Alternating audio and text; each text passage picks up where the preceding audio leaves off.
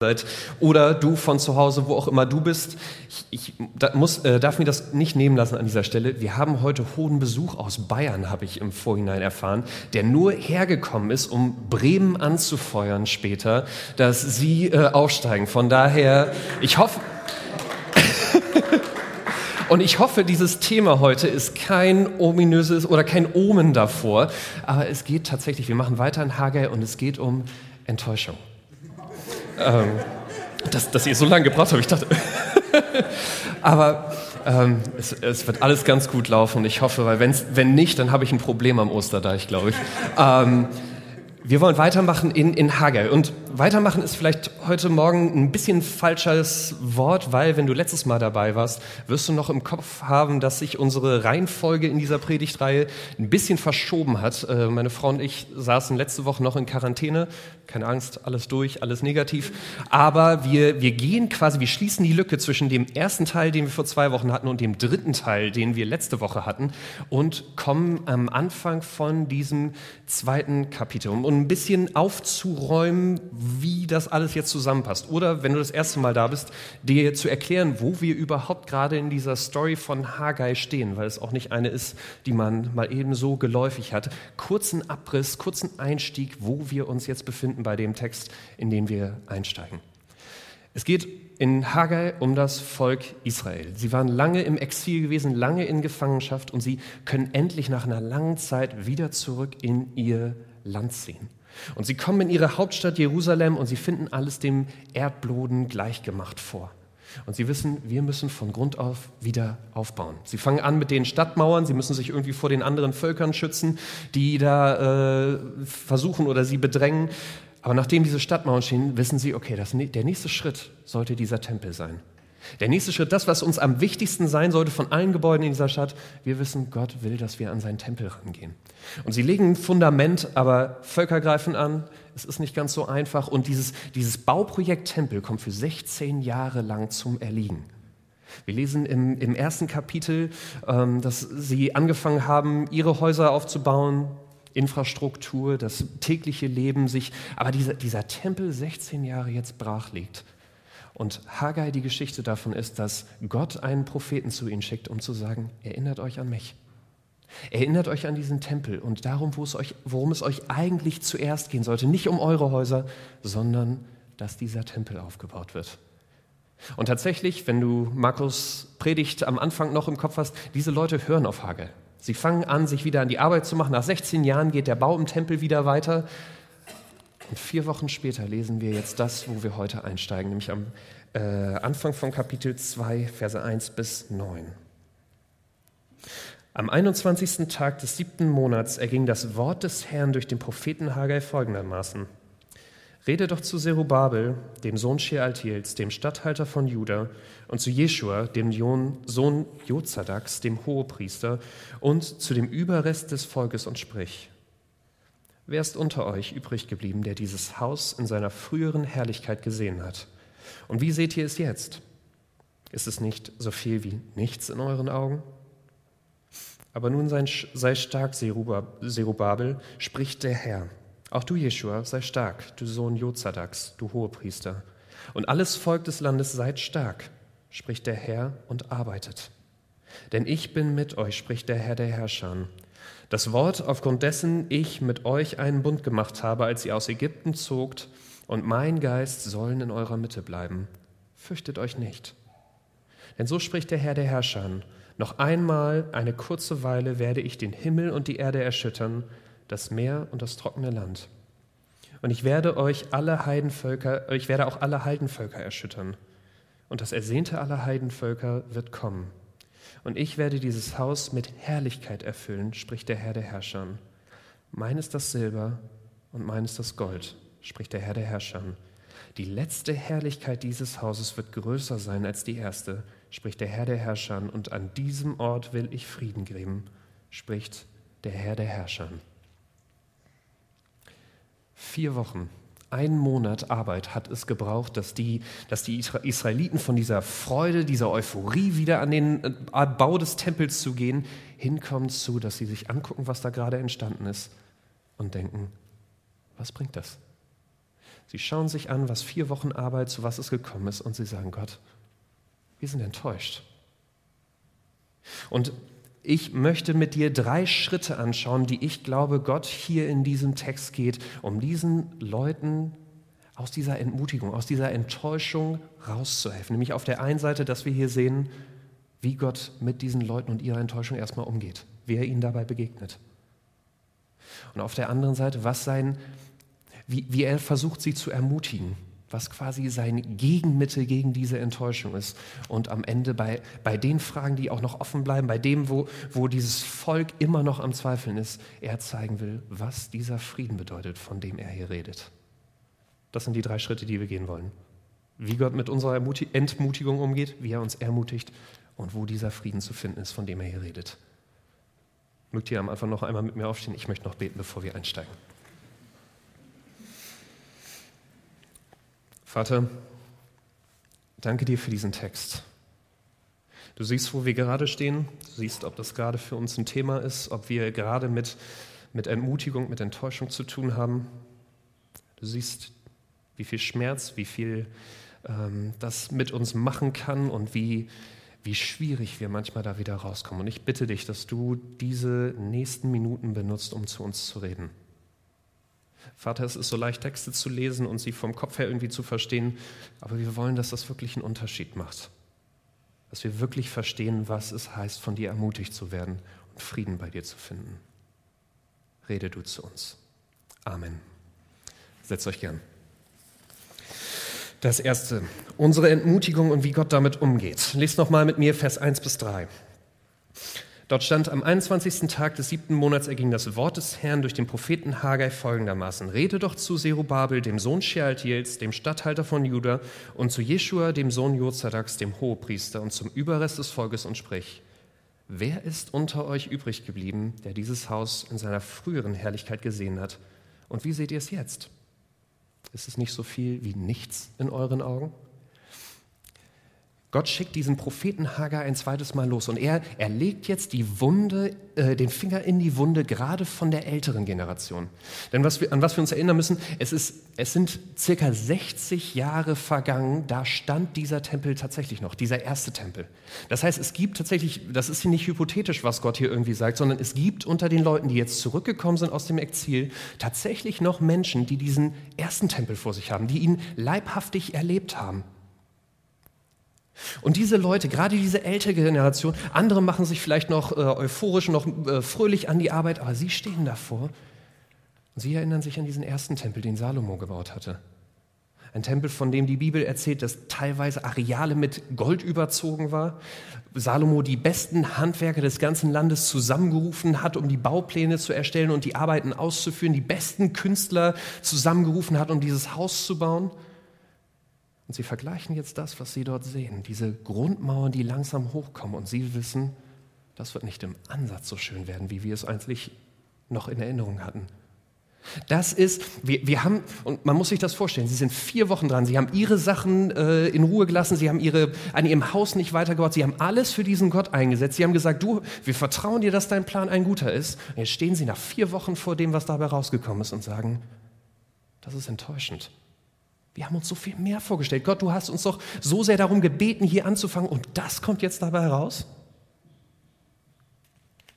Und gerade diese ältere Generation, da schwappt wie so eine Welle durch, durch das Volk, diese Enttäuschung. Sie fangen an, die Arbeiten wieder niederzulegen, wieder nach Hause zu gehen, wieder anzufangen, an ihren Häusern, an, an ihren Dingen weiterzuarbeiten, weil sie sagen, Gott, du mit deinem Plan, das wird doch nichts. Was lohnt es sich, dass wir uns hier abstrampeln für das, was dabei rauskommt? Und ich weiß nicht, wie, wie du heute Morgen mit, mit Gott da unterwegs bist, aber wenn du, wenn du es schon mal mit diesem Jesus versucht hast, schon mal ein paar Schritte mit ihm äh, unter, unterwegs warst, kennst du solche Momente? Momente, wo es vielleicht ganz, ganz fröhlich, ganz ermutigt angefangen hat. Du nach einer Predigt oder äh, ich höre das immer wieder bei Leuten, gerade so im Teenie-Alter, auf einer Freizeit oder mit einem Gespräch mit einem Freund gedacht hast, der, dieser Gott ist es. Das, er verspricht mir so viel Gutes und das, ich erwarte jetzt so viel Schönes für mein Leben und äh, so, viel, so viel Freude, so viel Leichtigkeit, dass Dinge sich ändern. Und du sagst, Gott, dafür bin ich auch bereit, mein Leben zu ändern. Ich mache, was du möchtest. Ich lese Bibel, ich, mach, ich, ich bete, ich erzähle anderen für, von dir, ich bringe mich in der Gemeinde ein. Ich, ich mache, was du willst.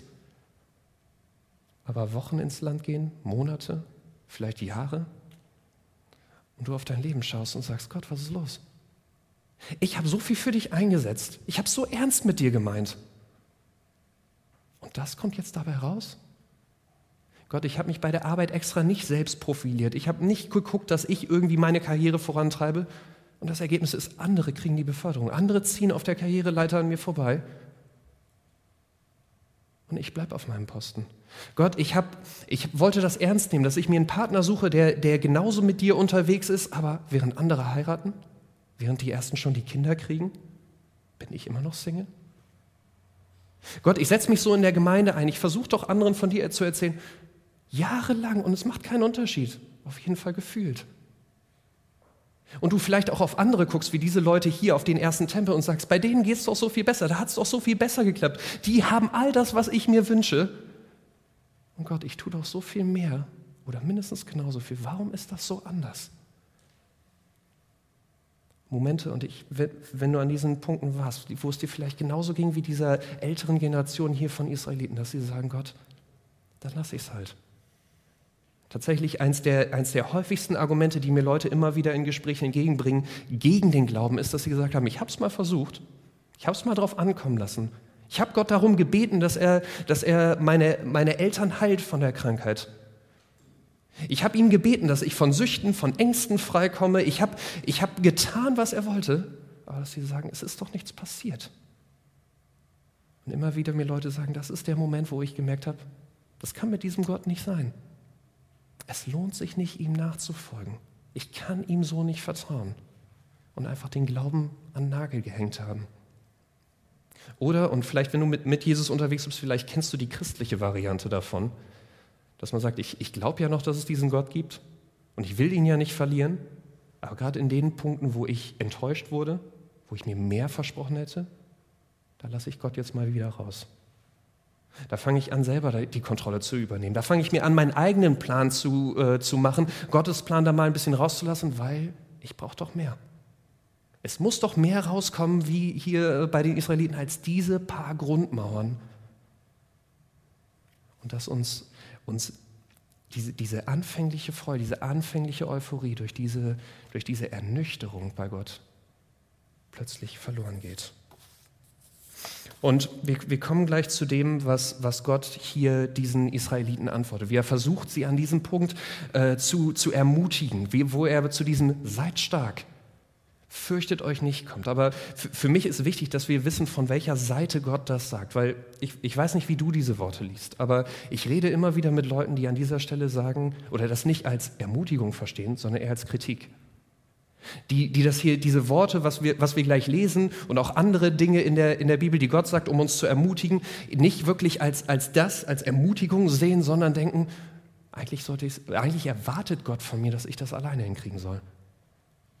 Und dass Gott hier zu den Leuten kommt mit ein bisschen griesgrämigem Gesicht und sagt, ich erkläre es euch nochmal, okay, wir, wir, wir gehen das nochmal. Aber eigentlich, warum er, er hier einen Vorwurf unterschwellig mitgibt, zu sagen, ihr solltet es doch eigentlich anders können. Und, und, wenn du an diesem Punkt, wenn, wenn du es eher in die Richtung Gottes Worte verstehst, ich, mir ist wichtig, dass wir nicht verpassen, wie Gott mit den Zweifeln und mit dieser Enttäuschung von den Leuten umgeht. Denn diese Leute kommen nicht auf Gott zu, sondern Gott läuft den Leuten hinterher. Gott sagt nicht, hier sind Leute, sie, sie zweifeln an mir, ich habe doch schon mal einen Propheten geschickt, ich habe ihnen doch meinen ganzen Plan gesagt, sie müssten das einfach nur durchziehen. Wenn sie es nicht schaffen, gut, dann die ältere Generation kann, kann gehen, ich mache mit den anderen weiter, sondern Gott läuft gerade diesen Leuten, die zweifeln hinterher. Gott sagt, diese Leute sind mir nicht egal. Und wenn du dich ans erste Kapitel erinnerst, Gott hatte noch von Strafen hatte noch davon geredet, dass er die Ernte irgendwie weniger äh, werden lassen hat, weil sie sich nicht auf ihn konzentriert haben. An dieser Stelle nichts davon. Gott bestraft hier niemanden dafür, dass er Zweifel hat, niemanden für diese Entmutigung, sondern er sagt, ich verstehe das. Ich kann das verstehen, dass das, was du gerade vor dir hast, an diesem Punkt enttäuschend ist. Und er geht diesen Leuten nach, weil er sagt, ich möchte da mit dir zusammen ran. Wenn du an solchen entmutigen Punkten gerade bist, ich hoffe, dass du weißt, Gott kann damit umgehen. Die Enttäuschung, Zweifel, all diese Dinge sind etwas, was, was Gott aushalten kann, wenn wir damit zu ihm kommen.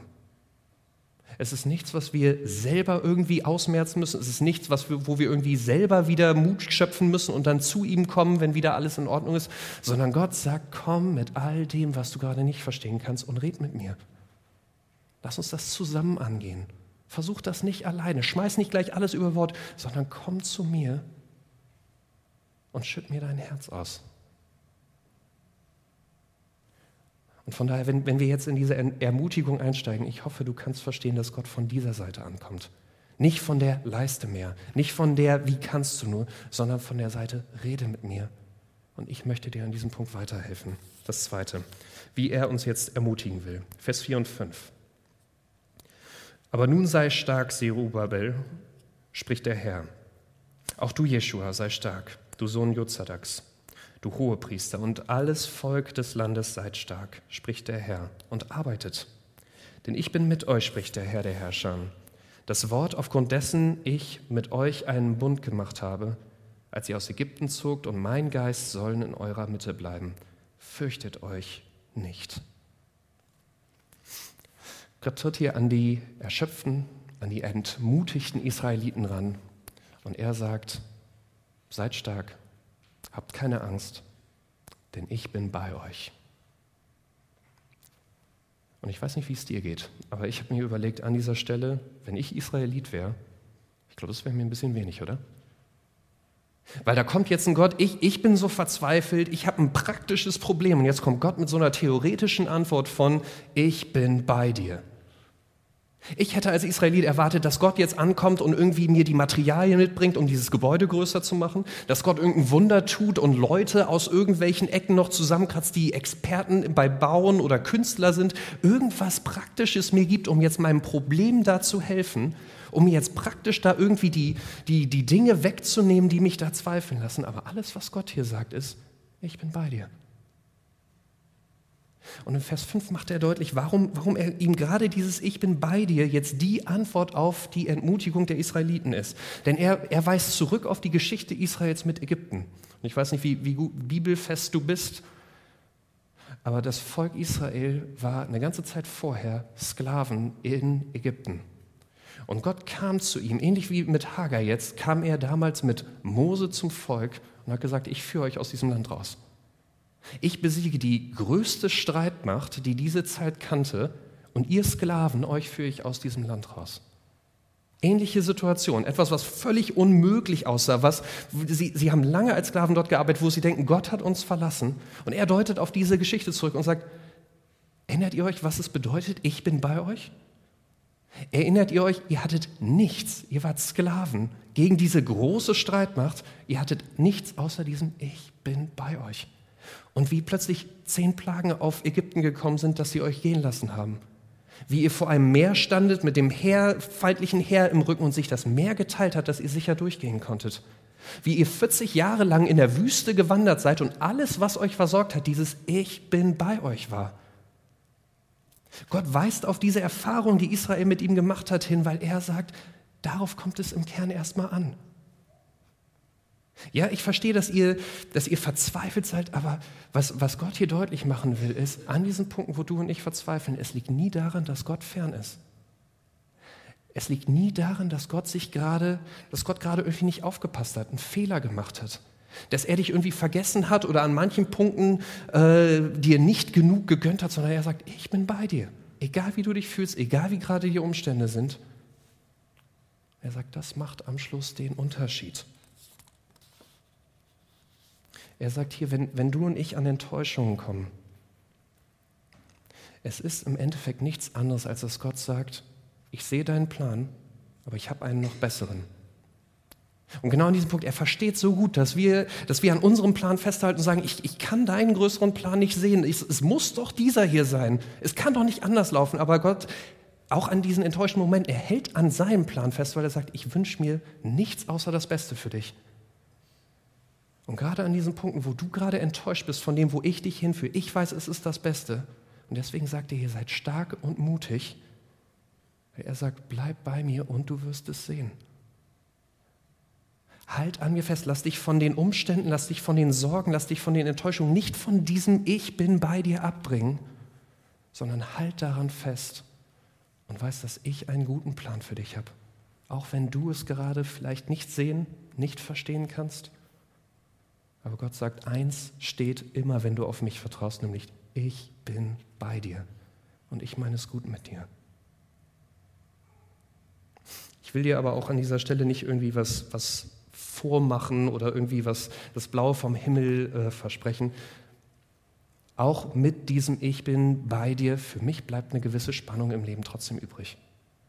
Ich bin jetzt seit fast 30 Jahren mit diesem Jesus unterwegs und ich, ich will dir nicht versprechen, dass einfach alles leichter wird dadurch.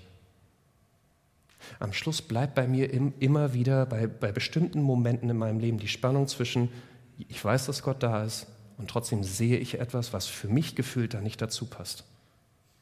Gerade diese Woche ist ein Moment mehr dazugekommen. Ähm, manche haben es vielleicht mitgekriegt. Gerold ist am Montag gestorben. Ähm, wenn du ein Stück länger schon in der Gemeinde bist, er saß uns hier öfter mal ähm, und hat mit der Gitarre gespielt und die Musik so schön mit begleitet. Und wenigstens für mich war das ein Moment, wo ich gedacht habe, Gott, warum? Wenn du ein bisschen von seiner Geschichte weißt, Chemotherapie hat ihn sehr geschwächt. Und ich, an, an diesen Stellen hätte ich so viele, so viele Pläne in meinem Kopf, wo ich denken könnte, Gott, es hätte doch so viel besser laufen können. Die Krankheit hätte überhaupt nicht sein müssen. Die Chemo hätte weniger Nachwirkungen äh, haben können. Wo ich auch, auch, auch, auch logisch für mich klar habe, für ihn, seine Frau, uns als Gemeinde und am Schluss doch auch für Gott, es hätte doch so viel mehr gebracht, wenn er weiter bei uns wäre wenn er wieder fit werden würde, wenn er wieder Musik spielen könnte. So viele Argumente, wo ich denke, es macht keinen Sinn. Ich weiß, du bist da, aber was ich hier erlebe, es passt irgendwie nicht zusammen. Diese Spannung bleibt. Und von daher, ich, ich will nicht sagen, dass mit diesem Ich bin bei dir am Schluss einfach alles leichter wird. Aber ich bin froh, dass es die letzten vier Verse gibt, weil Gott hier sagt, selbst an diesen Punkten, wo diese Spannung bleibt, gibt es einen Frieden, der uns damit umgehen lässt. Das dritte, Gottes Frieden. Vers 6 bis 9. Denn so spricht der Herr der Herrscher. Noch einmal eine kurze Weile werde ich den Himmel und die Erde erschüttern, das Meer und das trockene Land. Und ich werde euch äh, auch alle Heidenvölker erschüttern, und das Ersehnte aller Heidenvölker wird kommen. Und ich werde dieses Haus mit Herrlichkeit erfüllen, spricht der Herr der Herrscher. Mein ist das Silber und mein ist das Gold, spricht der Herr der Herrscher. Die letzte Herrlichkeit dieses Hauses wird größer sein als die erste, spricht der Herr der Herrscher, und an diesem Ort will ich Frieden geben, spricht der Herr der Herrscher. Gott, vers Gott verspricht den Israeliten an dieser Stelle, selbst mit diesem mickrigen Anfang habe ich einen großen Plan. Selbst mit dem Haus, was euch gerade wie nichts vorkommt, es wird am Schluss eine zentrale Rolle in meinem Plan mit dieser Welt spielen. Es wird größer sein, als ihr euch das vorstellen könnt. Es wird größer sein als das, was, um was ihr gerade trauert. Aber was Gott hier deutlich macht, ist, es wird erst am Ende so sein. Es wird jetzt nicht jetzt sofort passieren. Und tatsächlich, es dauert 500 Jahre, bis dieses Versprechen von Gott in Erfüllung geht. 500 Jahre später kommt ein König namens Herodes und baut diesen Tempel zu einer, einer Größe aus, die selbst den ersten Tempel in den Schatten stellt.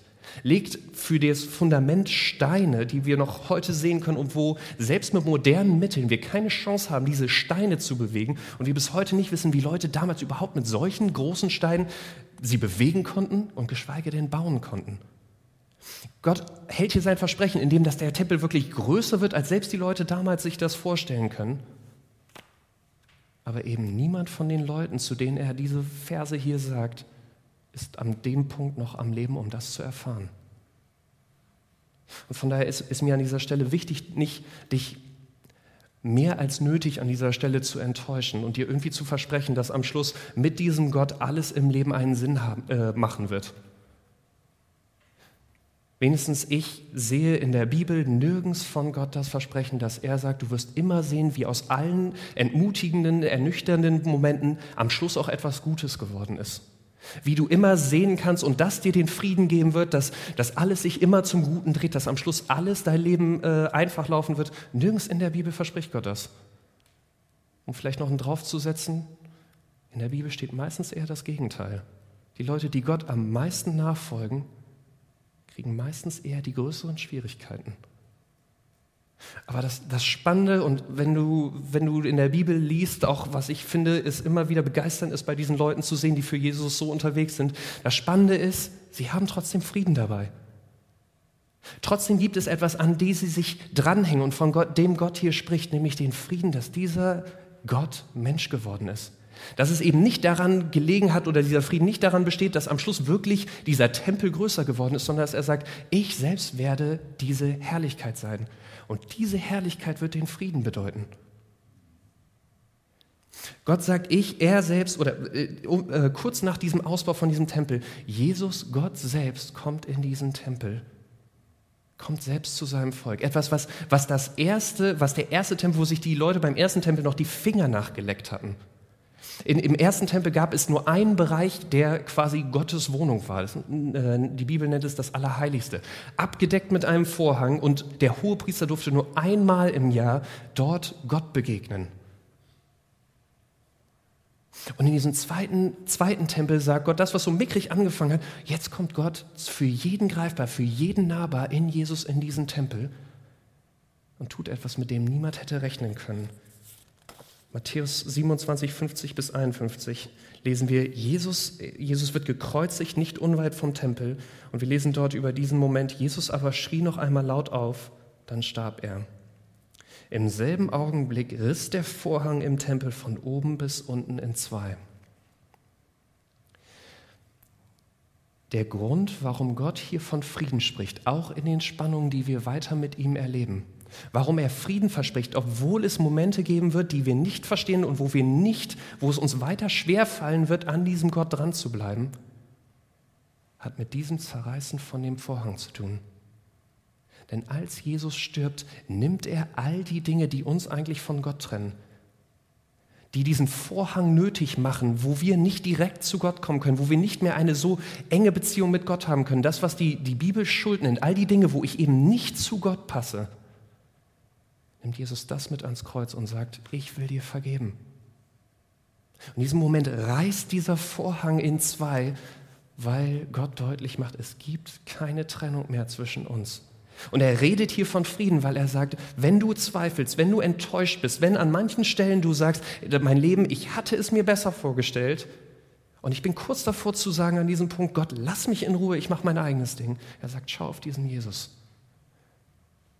Ja, du verstehst vielleicht manches nicht, aber schau auf diesen Jesus, um auf, dem, auf der einen Seite zu sehen, wie sehr ich dich liebe.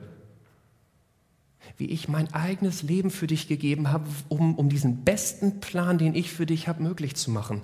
Er sagt hier, Gold und Silber ist meins. Das, was den, den Israeliten noch gefehlt hat, das, was für sie diesen Plan unmöglich gemacht hat. Gott sagt, mir ist nichts unmöglich. Und in Jesus hast du den Beweis, ich setze alles für dich ein. Es gibt nichts, was ich dort zurückhalten werde. Und auf der anderen Seite dieser Jesus, das Versprechen ist, egal wie dein und mein Leben läuft, egal welche Umwege es bedeutet, egal welche Wünsche ich vielleicht nicht erfüllt bekomme, wie, an, an wie vielen Stellen Gottes, Gottes Plan nicht genau auf meinem liegt, Gott sagt, mit diesem Jesus darfst du wissen, wo das Ganze enden wird. Gerade in diesen unangenehmen, in diesen schmerzhaften, in diesen verwirrenden Momenten kannst du wissen, wenn du auf mich baust, wirst du bei mir enden. In einem neuen Himmel, einer neuen Erde. Etwas, wo jede Träne abgewischt wird, wo es kein Leid mehr gibt. Und wenigstens, wo ich immer wieder, wenn Leute mich, mich fragen, wie kannst du mit dieser Spannung um, umgehen, ich sage, am Schluss im Himmel wird es eine Liste von Fragen geben, die ich Gott vorlege und wo er mir lang und breit zurück erklären kann und zeigen kann, wie das tatsächlich der beste Plan für dein und mein Leben war. Für mich ist das in diesen spannungsvollen Momenten, in dem das macht es das für mich wenigstens aushaltbar an diesem Punkt und diesem Gott weiter zu vertrauen, dass ich weiß, am Schluss werde ich mit ihm sein. Und wird er mir zeigen können, wie all diese Dinge zu meinem Besten waren. Woher weiß ich, weiß ich das? Weil er seinen Sohn nicht zurückgehalten hat, sondern ihn für mich geopfert hat. Und wenigstens ich nicht wüsste, was er noch zurückhalten sollte, was zu meinem Besten wäre. Von daher, ich, ich weiß nicht, wie, an, welcher, an welcher Stelle du bist. Vielleicht bist du ohne Jesus unterwegs und denkst, ich habe da gute Gründe und ich will die dir auch überhaupt nicht wegnehmen oder wegdiskutieren. Das tut weh. Aber alles, um, um was, oder für was ich dich ermutigen will, ist, diesem Gott eine Chance zu geben, dass du zu ihm gehst und es nicht mit dir alleine ausmachst. Dass du zu diesem Gott gehst und, und, und ihn bittest, dir zu zeigen, was dieser Frieden bedeutet, der Jesus ist. Wenn du das gleich mit jemandem zusammen machen willst, ich bleibe hier noch kurz einen Moment, du hast hier andere Leute auf der Bühne gesehen, geh auch gerne zu denen. Gott wartet an diesem Punkt nur, dass du und ich mit diesen Zweifeln, mit diesem Schmerz zu ihm kommen. Und er sagt, ich bin bei dir. Und wenn du mit, mit diesem Jesus unterwegs bist, aber vielleicht an manchen Punkten entschieden hast, da muss ich dich rauslassen. Meine Karriere braucht gerade Zeit, ich kann gerade nicht viel für dich tun, weil ich muss da investieren, sonst komme ich nicht irgendwie weiter, sonst ende ich nicht da, wo ich eigentlich enden will. Ich, muss äh, ich, ich suche mir gerade einen Partner nach meinen eigenen Regeln, weil das, ich habe nicht das Gefühl, dass du mich da versorgst oder auf mich achtest du vielleicht entmutigt bist, weil du versuchst, bei Leuten ringst, dass sie diesen Jesus erkennen und sagst, aber da, da, da tut sich doch nichts, es bringt doch am Schluss nichts. Ich äh, bäume mich da immer wieder auf, bin mutig, aber es kommen nur diese Ruinen raus. Ich habe einen Satz in der Vorbereitung gelesen, der, der wenigstens für mich das gut auf den Punkt gebracht hat und ich hoffe, dich auch ein, äh, an, diesem, an dieser Stelle ein bisschen, ähm, dich, dich an dieser Stelle ermutigt dass jemand gesagt hat, es ist am Schluss besser, bei einem Plan gerade keinen Erfolg zu sehen, von dem ich weiß, dass er nachher funktioniert, als gerade bei einem Plan Erfolg zu sehen, wo ich weiß, dass er am Schluss scheitert. Es ist besser, gerade keinen Erfolg zu sehen bei einem Plan, wo ich weiß, dass er am Schluss funktionieren wird, als einen Plan Erfolg zu sehen, wo ich weiß, dass er am Schluss scheitert. Und ich hoffe, dass das uns als Christusgemeinde ausmacht. Dass wir nicht sagen, alles ist Friede, Freude, Eierkuchen, ich habe keine Fragen und Zweifel gibt es nicht. Aber wir sagen, genau mit diesen Zweifeln, genau mit dieser Spannung gehen wir zu Gott und wissen, sein Plan ist am, am Ende der beste. Und auch an den Punkten, wo ich es nicht verstehe, wo ich denke, bessere Pläne zu haben, schaue ich in die Bibel und sage, da will ich hin. Lasse ich zur Not meinen Plan fahren, weil ich glaube, dass dieser Gott es gut mit mir meint und den besten Plan für mich und diese Welt hat. Soweit.